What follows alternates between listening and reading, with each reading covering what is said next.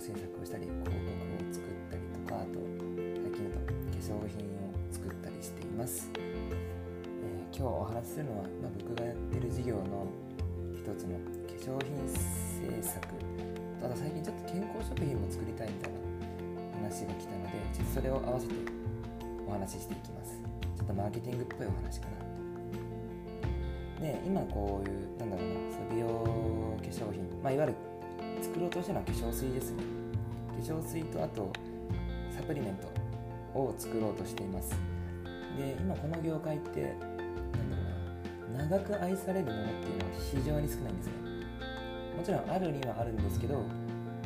あ、安いものがほとんどかな。有名なもんだとあのハトムギ化粧水みたいなとかですかね。でサプリの場合だと例えば10年飲んでるサプリってなかなかなくって。と僕がその辺気になったなっていうのをお話ししていきます。まあざっくり言うと化粧品とか健康食品っていうのはちょっと流行に弱いなって流行に弱い弱すぎるなっていうのが見えてきてて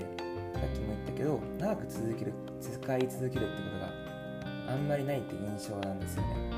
サプリとかは特にそうで同じような成分でちょっと今持ったやついいかもっていう広告を打たれると結構そっちに流れちゃうっていう傾向がめちゃくちゃ多いんですよね。だからなんだろうな今のこの化粧品健康食品の業界で自分の作った商品を育てるっていうのはもうあまりないんだなっていうのが印象的でした。なのでここのこの業界で今やっていくとすれば新しいものを作る。でまあ最初に広告費をかける。で買ってもらう。で余ったものはまあちょっと値段を下げて売っていってでまたなくなる時に、えー、次の商品を出す。でまた広告を打つっていうまあずっと投資額がぐるぐるぐるぐる回ってる。投資と利益が常に発生するような感じのビジネスモデル、まあ、すごいざっくり言うと100万円稼ぐために、えー、90万円を投資してるっていうのをずっと通過サイクルしてるって感じですね。もちろんもうちょっと利益はあると思うんですけどねそまあ、簡単に言うとそういう感じの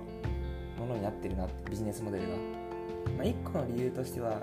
あのサプリも化粧品にも大体使用期限っていうのがあると思うんですけどいついつまでに使ってくださいねっていうものがある以上やっぱ生ものになっちゃうから保存が効くものじゃないっていうところですね。なんで在庫ロスのリスクもすごい高いから、まあ、小ロットでやりたいなっていうのはあったんですけどまあ、そうすると工場さんからするとねあまりいい顔されなかったなっていうのが現実でした。はい。で僕が普段飲んでるサプリ僕も毎日サプリ飲んでるんですけどえっとですね結局のところ僕一番飲んでるのは DHC なんですよね。DHC の亜鉛のサプリとかそういうの飲んでるんですけどこれなんでこれにすんのかなって思った時に亡くなった時に僕は朝走ってるんですけどジョギングの帰りにサプリ買ったりすることが一番多いんですね、まあ、ついでに買えるっていうやつですよね。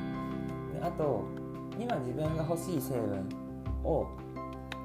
すごい DHC で小分けにされてるのでそれをそのまま欲しいやつだけ買えるっていう感じで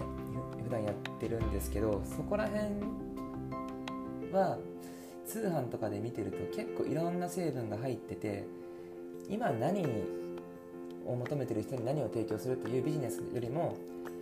これ飲んだらあの体良くなりますよ。健康になりますよ。美容に効果ありますよっていう商品がほとんどでした。なので結局は生もの扱いになるのかなっていう印象かな。今のところは。DHC とかの場合はやっぱりこうもう長いことずっとサプリを販売してる中で何が売れるか何が売れないかっていうのは自社のデータがあるからそうするとまあ生産もすごい楽になるし在庫ロスの可能性も一気にグッと減るっていうのは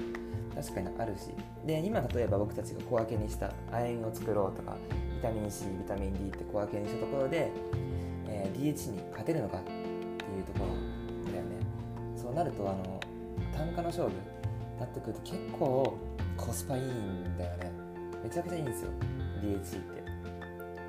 でもそそんなに悪いサプリじゃないと思うんですよね。成分内容もかなり効果があると思うし僕自身も使ってて。なのでこういったところを考えると上にはこういう通販とかネットで勝負して、えー、どんどんどんどん買い替えられるビジネスが成立してる。そこはもう戦争が起こってて。でその下を見ればもうものすっごいなんかすげえ城構えられてあこの業界入ってくるのみたいなぐらいの勢いの、え、DHC がいる。そんな感じなのかな。サプリメントに関しては。今回はねサプリメントを中心にお話しますでそういった時に、ね横にされたいなって思うわけです僕は。やっぱり。戦いたくないので。横にそれる斜め上に行く。前と後ろにはもう敵がいるんで戦ったら勝てないかもしれない。なると、本当に効果のある化粧品を作ろうって発想になったもののえー、っとですね本当に効果のあるものを作るって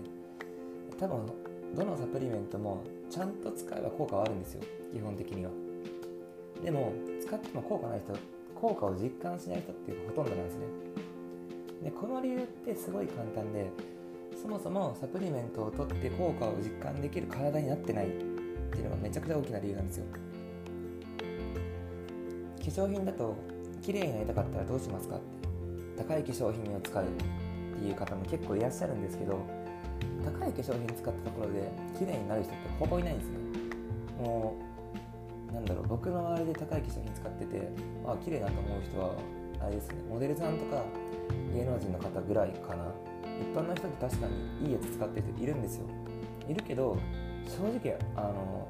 肌荒れてるしとか思うわけです。それは何でかっていうとあの基礎的なことが整ってないから。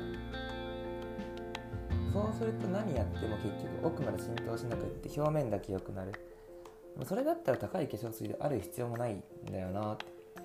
サプリもこれ同じことが起きてるんじゃないのかなと思って、まあ、つまり言うとこれ飲んどけば大丈夫っていうプラシーボ効果が働いてるっていう可能性が非常に高い。でもそれって長続きしないんですよ。最初は効いてる気がするってなるんだけど結局のところはその効果ないっていうところに気づいてくるから脳を騙し続けるっていうのはものすごい難しいんで。で結局また効果のあるものを探し始めて、えー、違うところで。でまた見つけてまた買ってでプラシーボがまた来てあ効果あるってなってまた飽きてまた次のとこ行くっていう。そういうこうサイクルがやっぱ消費者にあるわけです。そうなるとそもそもあの何作っても一緒なんですよ。こうなってるってことは。よくコラーゲン配合とかってあるんですけどそもそもコラーゲンっていうのは内臓から摂取したところで、えー、吸収されてもえーと、みんなが思ってる肌の生成とかまではまずいかないんですね。でもコラーゲン配合って書くことによって商品のブランディングが上がってる信用ができるってなってる買ってる人がめちゃくちゃ多かって。そうすると単純に売れる商品といい商品って別になってるなっていうのが印象だなっていう感じ僕の中ではね。でやっぱり本当に作るんであればあのちゃんと効果のあるものを長く使ってほしいなっていう思いが僕としてはやっぱりあって、でどうせ作ってこっちも稼ぎたいけど稼ぐんだったらちゃんと喜んでほしいし喜んでほしい以上はちゃんとしたものを作らなきゃいけないし。でももう今の時代っていうのはそれプラスどうすれば綺麗になるのかっていうところまでちゃんとアテンドしなきゃいけないっていう時代がも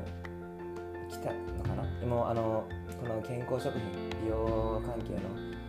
業界が次のステップに進むには今のお客さんを消費者を騙し続けるんじゃなくってお客さんたちのえっ、となんだろうな勉強量知識量を上げて僕たちの業界に全ての底上げをしていかないとやっぱりあの日本人が本当に綺麗になることっていうのはなかなかないのかなと思ってます。ただ僕が次考えるマーケティングっていうのはちょっとそっちに行こうかな今みんなが思ってる健康の在り方美容の在り方っていうのを根本的に正す正すってなんかちょっと上からだけどちょっとまっすぐな方にちゃんと合ってる道を教えてあげるなるみたいなものにしようかなとそういうマーケティングがね作れたらいいなと思ってるけど、まあ、今出来上がってるものを崩しにかかるっていうのはめちゃくちゃ難しいのでそうするとまた違うところで戦わなきゃいけない人も出てくると思うし工場にこういうなんだろう生産してくれますかってこう何社か打ち合わせしてるんですけど何社かはあのそういうマーケティングするんだったらうちはやりませんっていう会社もいらっしゃったんですね、まあ、それぐらい難しいものだし、まあ、そうなるとねもしかしたらその工場さんも今までやってきたことを覆さなきゃいけなくなるので確かに嫌がるのかなっていう感じでした。まあそれでもねあの時代はやっぱりだんだんこの本物っていうものが認められてきててでも嘘とかはったりが通用しないなっていうのがちょっとずつ増えてきてるんでだったら僕たちも、えー、早いうちにそういうサービスをどんどんどんどん展開して本当はこうだよっていうところを、えー、いろんな人に知っていただけたらいいなと思っています。え、何だろうなちょっとね詳しいマーケティングについてはまだ僕も思い上がってなかった思いついてなかったので明日なんかねまた考えて話してみますで普段ですね僕あのブログとかでもこういったことを書いていて、えー、ブログ2つアメブロと3つか。アメブロと、えー、ライブドアブログと。あとは、えー、なんだっけ。ワードプレス。で3つブログを運用してます。そこになんかビジネス美容っていうので結構分けてるのでよかったらそちらも覗いてみてください。でオンラインサロンで僕が今手がけてるビジネスのリアルっていうのはそちらの方で全部お見せしているので興味がある方は是非そちらも覗いてみてください。